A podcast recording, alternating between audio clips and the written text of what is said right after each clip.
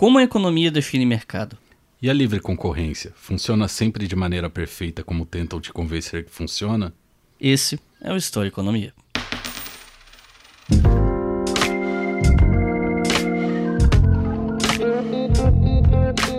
E aí, pessoal, tudo bem?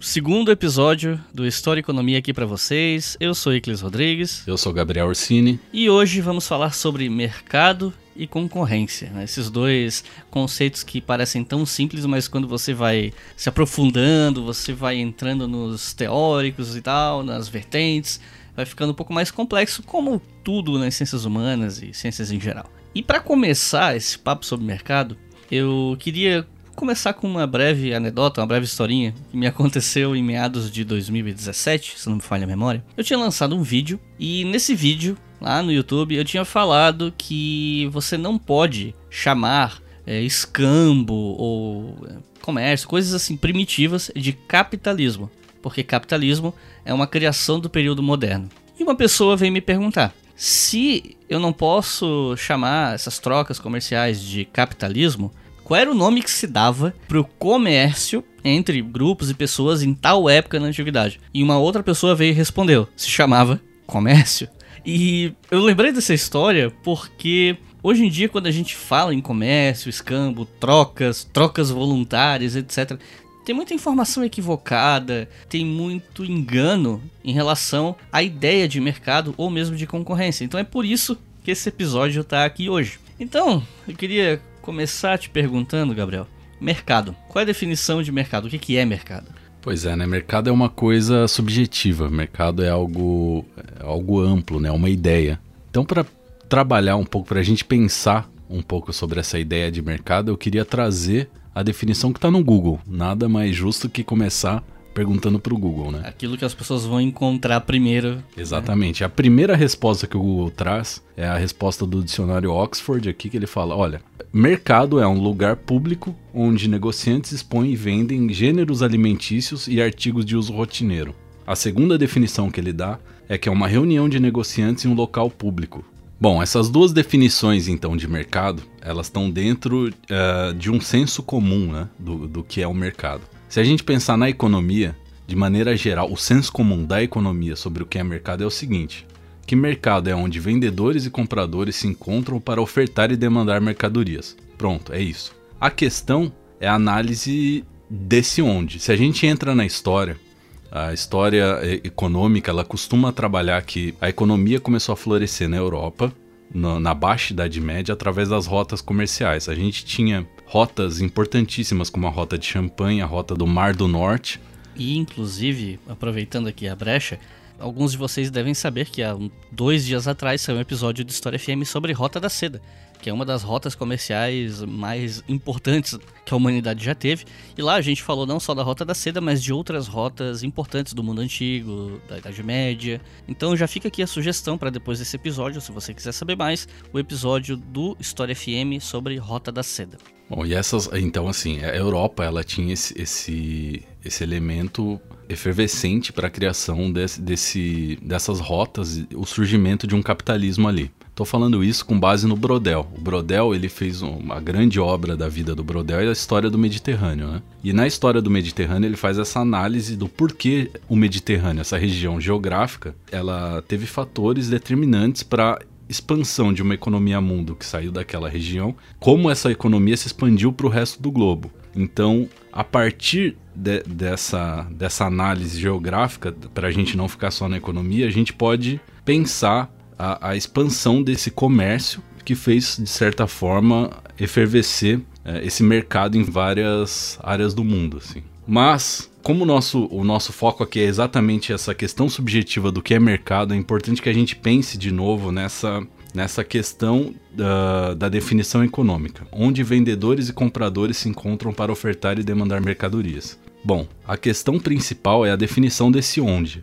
Se a gente vai até o Smith, né, a gente pensa na Riqueza das Nações, que é o principal livro do Smith. Esse livro foi escrito em 1776. O que o Smith tinha de concepção de mercado contra o que ou a favor de que ele estava escrevendo? Então, Adam Smith, quando ele estava escrevendo ali sobre a riqueza das nações, ele estava falando principalmente contra o Estado absolutista. um dos conceitos principais do Smith ali na Riqueza das Nações é o conceito de mão invisível. O que, que é a mão invisível? Eu peguei aqui uma definição básica, tá? Do dicionário de economia da Unesp, que ele diz o seguinte: mão invisível é uma coordenação invisível que assegura a consistência dos planos individuais numa sociedade onde predomina um sistema de mercado. Basicamente, o que isso está querendo dizer é o seguinte: que na teoria do Smith, pelo individualismo, pela livre iniciativa das pessoas em, em, si, você conseguiria um ajuste social que faria com que a, a, a nação por meio de uma força invisível, ela gerasse riqueza. Então você conseguiria um crescimento econômico por meio desse, desse pensar em si, ok? Porém, essa análise do Smith é, é importante a gente, pensando em história e economia, que a gente date, que a gente pense sobre o que ele está falando. De novo, ele está falando em relação ao Estado absolutista, né? Que é um pouco diferente do que, do que o que a gente tem hoje em dia. E eu acho que quando você fala em Estado autoritário, é até a gente acho que é interessante, né, pontuar que assim é muito fácil você pegar exemplos no século XX e até no XXI de estados autoritários e é bastante comum você fazer uma contraposição dessa livre iniciativa a esses estados. Mas é importante contextualizar para o pessoal que está ouvindo que os estados autoritários absolutistas do século XVIII e até XIX também, mas principalmente século XVIII, ok, gente, são autoritários, mas a gente não pode comparar né, os absolutismos do século XVIII com governos autoritários do século XX e XXI. Então, só para fazer essa ressalva Exatamente. aqui, né? Porque fica parecendo que há uma continuidade assim quase perfeita e, e, não, a coisa é mais complexa do que isso. Então só esse adendo aqui para o pessoal não ficar perdido. Né? É, exatamente. Uhum. E a gente, quando pensa em mercado também, a gente tem que pensar no sentido filosófico da coisa. Assim, mercado é uma ideia, ok? Quem aqui, quando assiste um jornal, um noticiário, não fica perdido ou fica achando que mercado é uma coisa distante? Eu vou dar um exemplo. Quando a gente assiste o jornal e a pessoa que está apresentando fala o seguinte: olha, Mercado hoje subiu 3%, o mercado desceu 10%. O que parece? Parece que o mercado ele é algo autônomo, distante da gente, sociedade civil, que ele tem influências próprias, que ele não é representado pelo que a gente faz e pelo que a gente pensa também. A questão é, por que, que nós temos essa sensação de que o mercado é algo separado de nós? Talvez essa sensação se dê. Por quê? Porque nós, enquanto pessoas da sociedade civil, temos pouca ou quase nenhuma ingerência sobre o mercado. Nós temos pouca, pouco capital. A maior parte das pessoas, a não ser que tenha algum bilionário ouvindo, se tiver, por favor, lembre da gente aqui.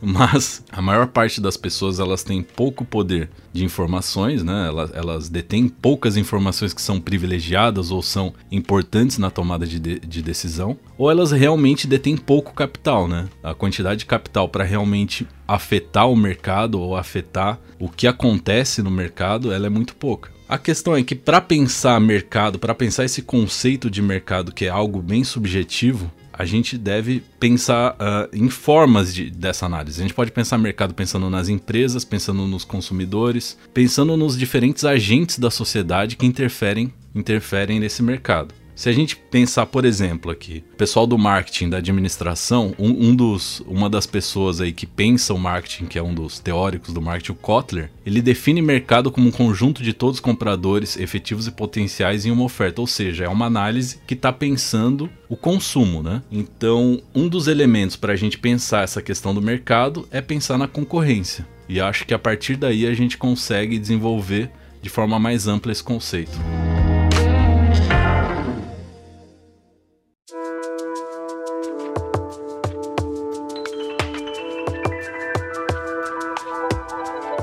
Eu queria voltar um pouco naquilo que tu falou do mercado como uma ideia, como algo subjetivo, porque quando a gente fala em mercado, para a maioria das pessoas, o que vem à mente é um supermercado, um lugar físico, né? O mercado como uma troca de materialidades. Só que existe o mercado financeiro, o mercado imobiliário, o mercado de ações, o mercado ele tem tipos, né? Ele tem formas diferentes. Você pode falar um pouco mais sobre isso para a gente entender melhor? Sim, claro. O que eu tô querendo dizer quando eu estou falando de mercado é em relação à ideia. Se a gente pegar todos esses diferentes conceitos de mercado, inclusive eu acho que a gente deve gravar um episódio sobre mercado financeiro, né? Em breve, acho que alguma coisa vem aí.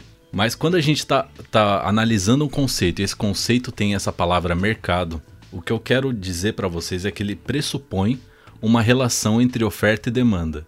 Se vocês ouvintes entrarem no, no, Google, pesquisarem lá gráfico de oferta e demanda, vocês vão achar um gráfico que ele é, ele é bem disseminado, é bem comum. Quando a gente estuda economia, nas primeiras semanas de aula a gente já começa a ver esse gráfico. O que é esse gráfico? Esse gráfico é um gráfico que tem um eixo vertical, que tem o preço, e um eixo horizontal que tem quantidade. Eu sei que é horrível falar de gráfico, né? Parece que estou falando russo aqui, tentando num podcast falar sobre um gráfico, mas enfim. Ele tem uma curva de oferta e uma curva de demanda. E ali, para a teoria clássica e neoclássica, há um ponto de equilíbrio entre, essa, entre um determinado preço e uma, uma determinada oferta, onde você, é, você consegue, a determinado preço, a determinada quantidade, achar um ponto onde, onde oferta e demanda sejam iguais, ok? Então você iguala oferta e demanda e nesse ponto, em determinado mercado, por exemplo, se a gente pensar em trigo, em determinada quantidade de trigo a determinado preço, quantidade ofertada e a quantidade demandada podem ser iguais. Um exemplo qualquer que eu estou dando aqui. Isso, para essa teoria clássica, pressupõe algo que é concorrência ou competição perfeita ou pura, né? Concorrência perfeita ou concorrência pura. Esses termos significam a mesma coisa, tá? Isso é, como o filósofo carioca Lulu Santos já dizia, né? É uma ideia que existe na cabeça e não tem a menor pretensão de acontecer. Então, assim, concorrência perfeita é algo que é utilizado na economia para se teorizar. A economia clássica utiliza, a neoclássica utiliza muito essa questão da concorrência perfeita. Porém, ela é algo que na prática ela não existe. Assim, efetivamente é muito difícil que você tenha um cenário de concorrência perfeita. A concorrência perfeita ela pressupõe um mercado onde existam, entre outras coisas, diversos ofertantes de produtos e nenhum ofertante pode ter muito poder de mercado para poder definir o preço dos produtos. Por exemplo, se eu estou falando mercado de cerveja, mercado de cerveja, então assim, a Ambev tinha 70% do mercado de cerveja. Esse poder de mercado da Ambev, esse 70%, pode fazer com que a Ambev, de certa forma, defina o preço de alguns produtos, ok? Por exemplo, a ela pode definir que a Skol vai custar um pouco a mais do que uma nova skin, que é uma concorrente. Lógico que isso não é tão simples, tem a ver com o poder da marca. Se a gente pensar numa análise marxista, tem a relação do fetiche que a mercadoria que contém a mercadoria, né? o fetiche da mercadoria. Mas quanto mais o mercado detém poucos ofertantes, mais esse mercado ele pode ser determinado. O preço e a quantidade podem ser determinados. Isso faz com que ocorram alguns fenômenos é, econômicos, tá? Que desmistificam que derrubam essa questão de concorrência perfeita que é tão utilizada para a teorização. Quando a gente pensa no um liberalismo puro, né? O liberalismo ele está pensando sempre nessa lógica de concorrência perfeita. O livre mercado ele busca essa concorrência perfeita, mesmo sabendo que essa concorrência perfeita é algo difícil. É como se fosse um norte para tua bússola, né? É assim, ó, essa aqui é a meta, é, é o que a gente vai buscar mesmo que a gente nunca chegue lá. O mais próximo que a gente conseguir, tá bom. Seria isso? Sim, um tipo ideal weberiano, talvez, assim. Mas é um tipo ideal que, historicamente, a gente comprova que nunca vai existir, né? Tudo bem. Nunca, talvez, seja muito forte, mas... Probabilidade de acontecer probabilidade muito baixa. Né? Muito baixa. E aí a gente cai em alguns uh, fatores econômicos que podem acontecer. Tem alguns nomes estranhos agora que eu vou citar. E esses nomes podem acabar com essa concorrência, essa livre concorrência na sociedade. A questão da livre concorrência, né, é, utilizando de novo aquele dicionário de economia da Unesp, ela fala o seguinte: que é uma situação do regime de iniciativa privada em que as empresas competem entre si, sem que nenhuma delas goze de supremacia em virtude de privilégios jurídicos, força econômica ou posse exclusiva de certos recursos. O que, que acontece? No mundo real, isso é muito difícil acontecer, tá? A gente sempre vai ter algum privilégio acontecendo. E esses fenômenos tem denominações específicas. Por exemplo, dumping. O que é dumping? É dumping é quando você tem uma empresa com poder de mercado, por exemplo, a Ambev de novo. Vamos, já que a gente já citou, a gente pode citar ela novamente. Se a Ambev algum dia resolver vender Skol a um preço muito menor que o preço de mercado, ou até, até tendo prejuízo na, na oferta da, da.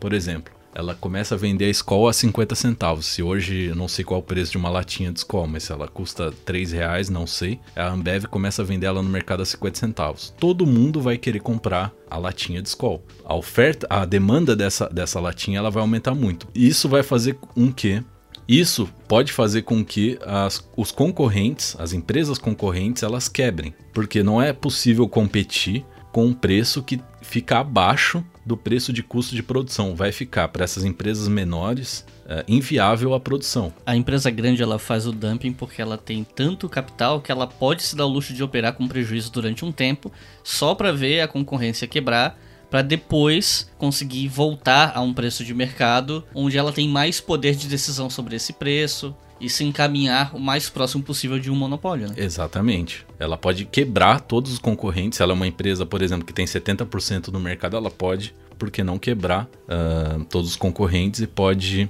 assim, ter uma fatia cada vez maior. É lógico que existem órgãos que regulam isso, tá? No Brasil, a gente tem o CAD. O que é o CAD? É o Conselho Administrativo de Defesa Econômica. Esse conselho ele busca, de certa forma, regulamentar essas práticas econômicas, ok? Então, assim, se for efetivamente definido que há dumping ali, alguma sanção, alguma coisa vai ser feita para evitar esse tipo de coisa. Um outro exemplo dessa prática é o cartel, né?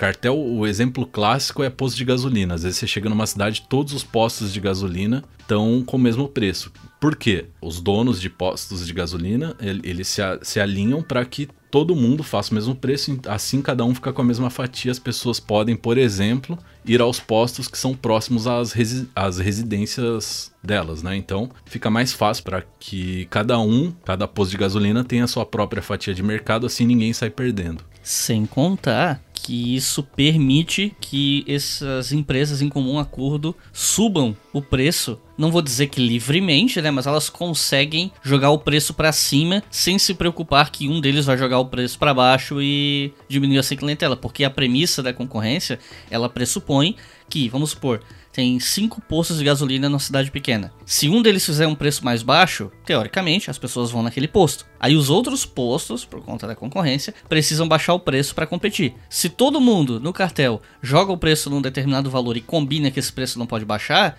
esses postos podem, em comum acordo, combinar que esse preço vai, na verdade, subir para ter uma fatia de lucro maior. Porque não, não existe uma concorrência de verdade ali, né? Com uhum. um cartel envolvido. Por que não subir o preço e maximizar o lucro ao, ao ponto que as pessoas comecem a pensar, eu vou de carro ou eu vou de bicicleta, né? Ou ônibus, enfim. Então, o preço ele, ele, ele tem um limite, né? Mas acho que com o cartel se pode pensar dessa forma. Lembrando que cartel é uma prática ilegal, tá? Cartel é crime. E tem a questão do. Uh, um cartel clássico também é da OPEP, né? Dos, dos produtores de, de, petróleo. Inclusive, se vocês quiserem saber mais sobre isso, a gente tem um episódio sobre as crises do petróleo. Eu não lembro o número do episódio, mas acho que é o episódio 18 do História FM, que saiu em dezembro do ano passado. Fica aí de sugestão para vocês ouvirem. Mas, para citar um exemplo aqui nesse episódio, a gente pode falar da Arábia Saudita, se não me falha a memória, foi em meados de 2014, que a Arábia Saudita, sendo o maior produtor de petróleo do mundo, a gente está falando aqui de cartel, mas voltando na questão do dumping, né? A Arábia Saudita injetou muito petróleo no mercado internacional em um momento de baixa demanda. Ou seja, se você tem muita oferta e pouca demanda, o que acontece? O preço cai. E o que aconteceu foi que o barril do petróleo, que durante um tempo chegou às raias dos 110, 120 dólares por barril, chegou num ponto que caiu para 30 dólares o barril. E alguns países que são muito dependentes de petróleo, como Venezuela, Irã, Rússia, esses países tiveram recessão econômica. A Venezuela, que é muito dependente de petróleo, mais do que alguns outros países do mundo, entrou numa recessão da qual, querendo ou não, o país nunca saiu. A Venezuela teve um, nessa época do barril de petróleo caro, teve um crescimento econômico considerável, melhorou a qualidade de vida de boa parte da população, mas quando veio essa quebra no preço do barril de petróleo, a Venezuela praticamente quebrou. A gente fala, tem a questão do cartel das empresas de petróleo e tem a questão do dumping no petróleo, como aconteceu com a Arábia Saudita, né? Só para tentar encapsular um pouco aqui esses dois conceitos que a gente jogou na mesa agora, né? Mas fica aqui a dica do episódio 18 do História FM se vocês quiserem saber mais. Outra anomalia de mercado, né? Pensando nessa lógica de concorrência imperfeita que é o que é o que predomina na, na sociedade. Outra anomalia é o monopólio e o oligopólio. Qual que é a diferença de um para outro? Monopólio é quando uma única empresa detém o mercado em um determinado produto. Para dar um exemplo que talvez não seja muito bom, mas durante algum tempo o iPhone foi o único smartphone produzido. Depois, outros players entraram no mercado, né? A Samsung e tal. Mas durante um tempo, o único smartphone com tela touch, com os recursos que a gente conhece, que existia no mercado, era o iPhone. É, exatamente, Eclis. E aquele pouco tempo em que a Apple foi a única produtora de smartphone, é, é um período que a gente fala na economia que ela tinha um poder de monopólio. O que, que quer dizer desse, é, em relação a esse poder de monopólio? Que ao longo de um determinado período, ela conseguia ofertar esse produto a um preço superior ao que ela conseguiria ofertar caso não tivesse nesse contexto de monopólio. Se tivessem outros concorrentes ali, provavelmente o preço seria mais baixo, seria ajustado por uma lógica de, ah, de mercado. Né? O distanciamento entre custo de produção e, e entre custo e, e, e, valor de preço, ele, ele seria menor. Tem outra, outro elemento aí também. A gente tem também uma outra figura que é o é, oligopólio. Oligopólio é quando a gente tem poucos ofertantes a gente pensando nessa questão de tecnologia, a gente pode pensar que hoje Samsung, Apple, Motorola. Motorola, enfim. Isso, isso é meio questionável se isso é oligopólio ou não, mas eu posso chamar isso de oligopólio? Acredito que sim, porque essas para entrar nesse mercado de tecnologia é, existem várias barreiras. Assim, eu preciso de muito investimento de, é, em tecnologia, esse investimento caro. Então não é qualquer empresa no mundo hoje que consegue entrar nesse ramo de tecnologia. Ou seja, é um mercado que já está dominado por poucos compradores, por poucos ofertantes, perdão. Então é, esses ofertantes eles têm um poder de mercado específico para cada um. E de certa forma, essa noção de oligopólio, ela quebra um pouco essa ideia de que não tá satisfeito é só fazer a tua empresa, né? Não é assim tão simples, nunca é. Já vi muita gente criticando, por exemplo, ah, a telefonia no Brasil é ruim porque é oligopólio. E é um oligopólio de concessão, é concedido pelo Estado, ok. Porém é o seguinte, quem no Brasil tem dinheiro para fazer uma empresa de telefonia, né? A, o custo disso, a barreira de entrada, custo de entrar e o custo de sair também, porque Uh, se eu tiver hoje uma empresa de telefonia e eu quiser sair, eu vou ter um custo de, de legislações, enfim, de diversas, diversas coisas que é muito alto. Esse, esse, esse custo faz com que, de certa forma, seja necessário a intervenção estatal para controlar esse oligopólio ou até monopólio. Tem monopólios do Estado, né? A questão da energia elétrica. É, vale citar que uma das discussões em torno da área de comunicação, uma das críticas que se faz à questão da regulação do Estado é o impedimento da entrada de outras empresas estrangeiras para competir com as que já estão aqui, né? Essa crítica ela é bem, bem recorrente é, essa questão das empresas estrangeiras, ela está em evidência também no governo Trump, né? A questão como Trump, é, a questão do TikTok recentemente, a, a barrar o TikTok nos Estados Unidos em relação ao, ao Instagram. Essa questão do, do, controle estatal, até que ponto isso, isso pode servir para defender alguns interesses privados particulares. O que eu quero dizer com isso é o seguinte: essa análise de, de Estado e mercado é muito complexa o Estado às vezes atua para defender interesses de mercados particulares. Por exemplo, nitidamente o Trump, com essa ideia de barrar o TikTok, está defendendo interesses do, do, do Facebook, né? do, do Instagram. Isso não, não essa intervenção estatal essa livre iniciativa também ela tem esse mito em relação à intervenção estatal. A intervenção estatal é ruim. Porém,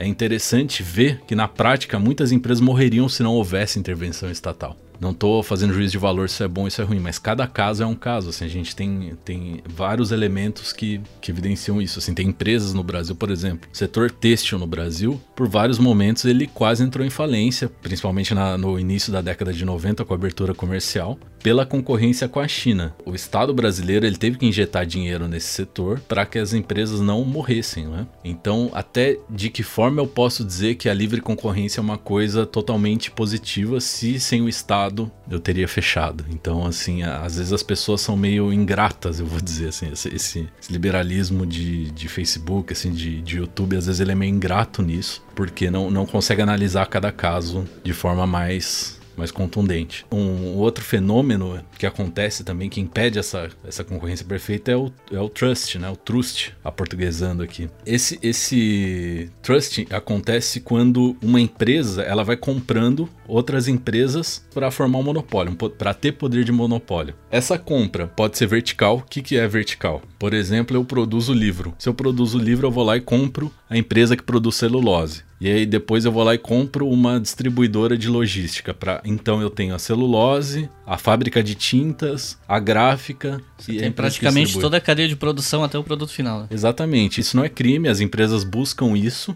Isso não é crime, mas não é tão bem visto assim no mercado também. As empresas buscam isso para ter um controle de qualidade, ter uma, uma maior autonomia em relação à produção, não ficar tão dependente de, de outras empresas. Mas eu também posso fazer o trust horizontal, eu posso uh, comprar outras empresas do mesmo setor. Eu posso comprar, por exemplo, produzo refrigerante A, eu vou lá e compro refrigerante B. São outras empresas autônomas, não é um monopólio, porém eu estou gerando poder de monopólio. Assim.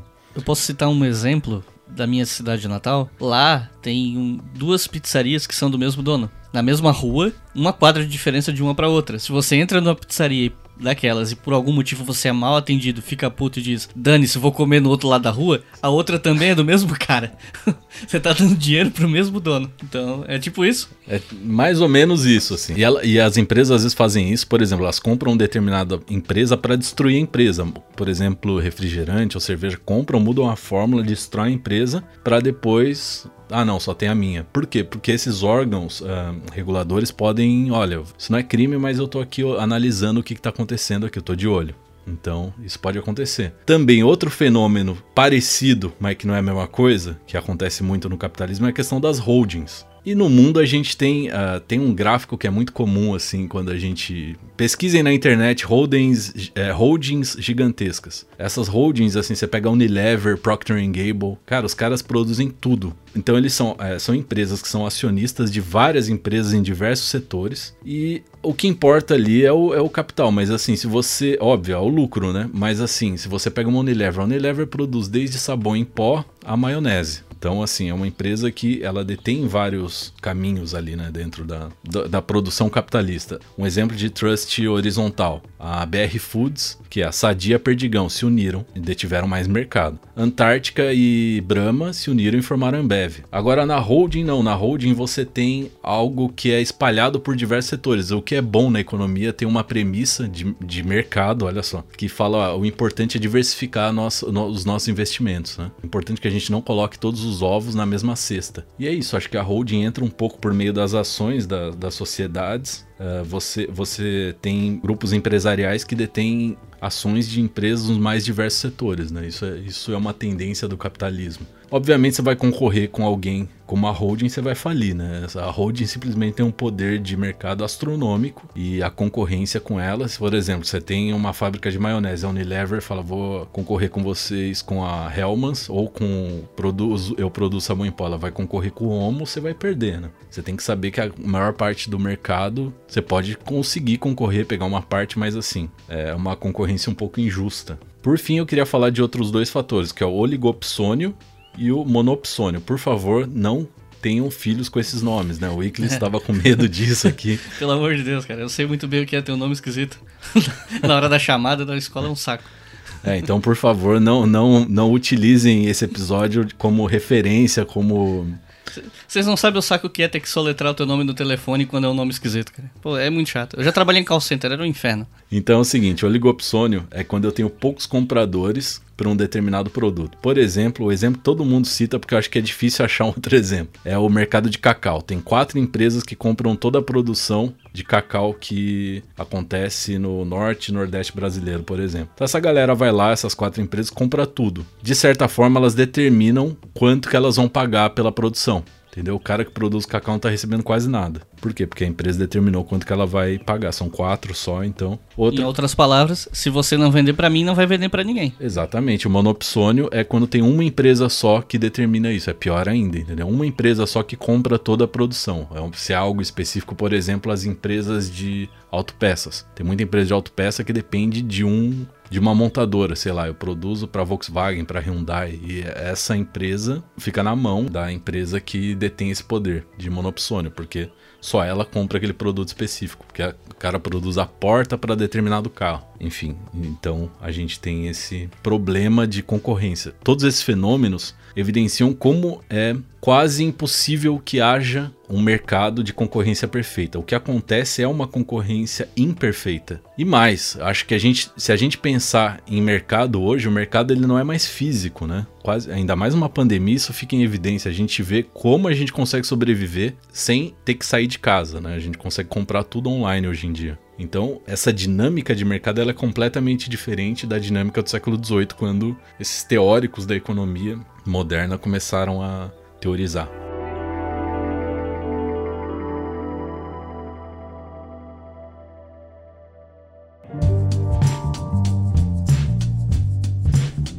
É, eu queria de novo deixar em evidência que isso é uma generalização, né? Eu tô sendo simplista em vários aspectos aqui. E em resumo, o que eu quis dizer é o seguinte, que o mercado ele não é uma estrutura perfeita. Nós não temos como controlá-lo, a não ser que sejamos detentores de uma grande fatia de capital, de informações privilegiadas, ou enfim, que sejamos grandes players, né, de mercado. Esse termo é bonito, né?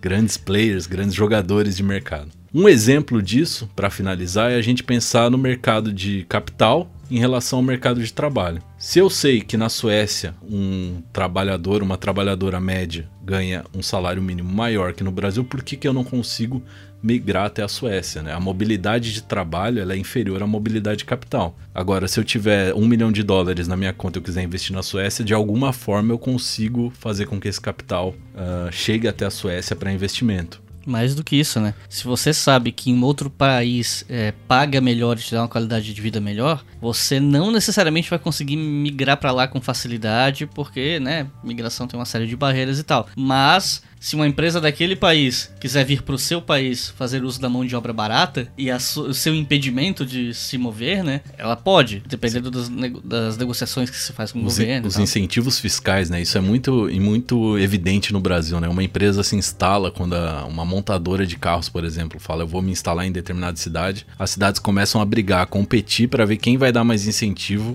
para aquela montadora se instalar lá. Ou seja, o capital ele pode, de certa maneira, tem uma certa margem de manobra para escolher um lugar onde ele possa maximizar o lucro pagando pouco. Mas você, trabalhador, não tem tanta autonomia e margem de manobra assim para ir para um lugar onde paga mais. Exatamente, onde você nasceu, onde você vive, infelizmente, isso determina muito o seu mercado de trabalho. Só, uma, só mais uma reflexão, né, em relação a, a toda essa complexidade subjetiva que é o mercado. E com esse último exemplo super bacana e otimista, a gente encerra esse episódio, episódio 2 de História e Economia. Espero que vocês estejam gostando desse podcast. Dá o feedback lá no Twitter. História e Economia, no momento que a gente está gravando isso, ainda não tem rede social, mas provavelmente vai ter um Instagram, que quando tiver no ar a gente vai divulgar. Mas vocês podem procurar a gente em outras redes sociais para comentar o que, vocês acharam do episódio. Estão gostando? Do podcast, principalmente, para que ele tenha outras temporadas no futuro, né? Essa aqui é ainda a primeira, mas se a audiência for boa, se a galera demonstrar, né, mostrar amor a esse projeto, a gente retribui com mais temporadas no futuro. É isso aí então, pessoal. Muito obrigado. E até a próxima.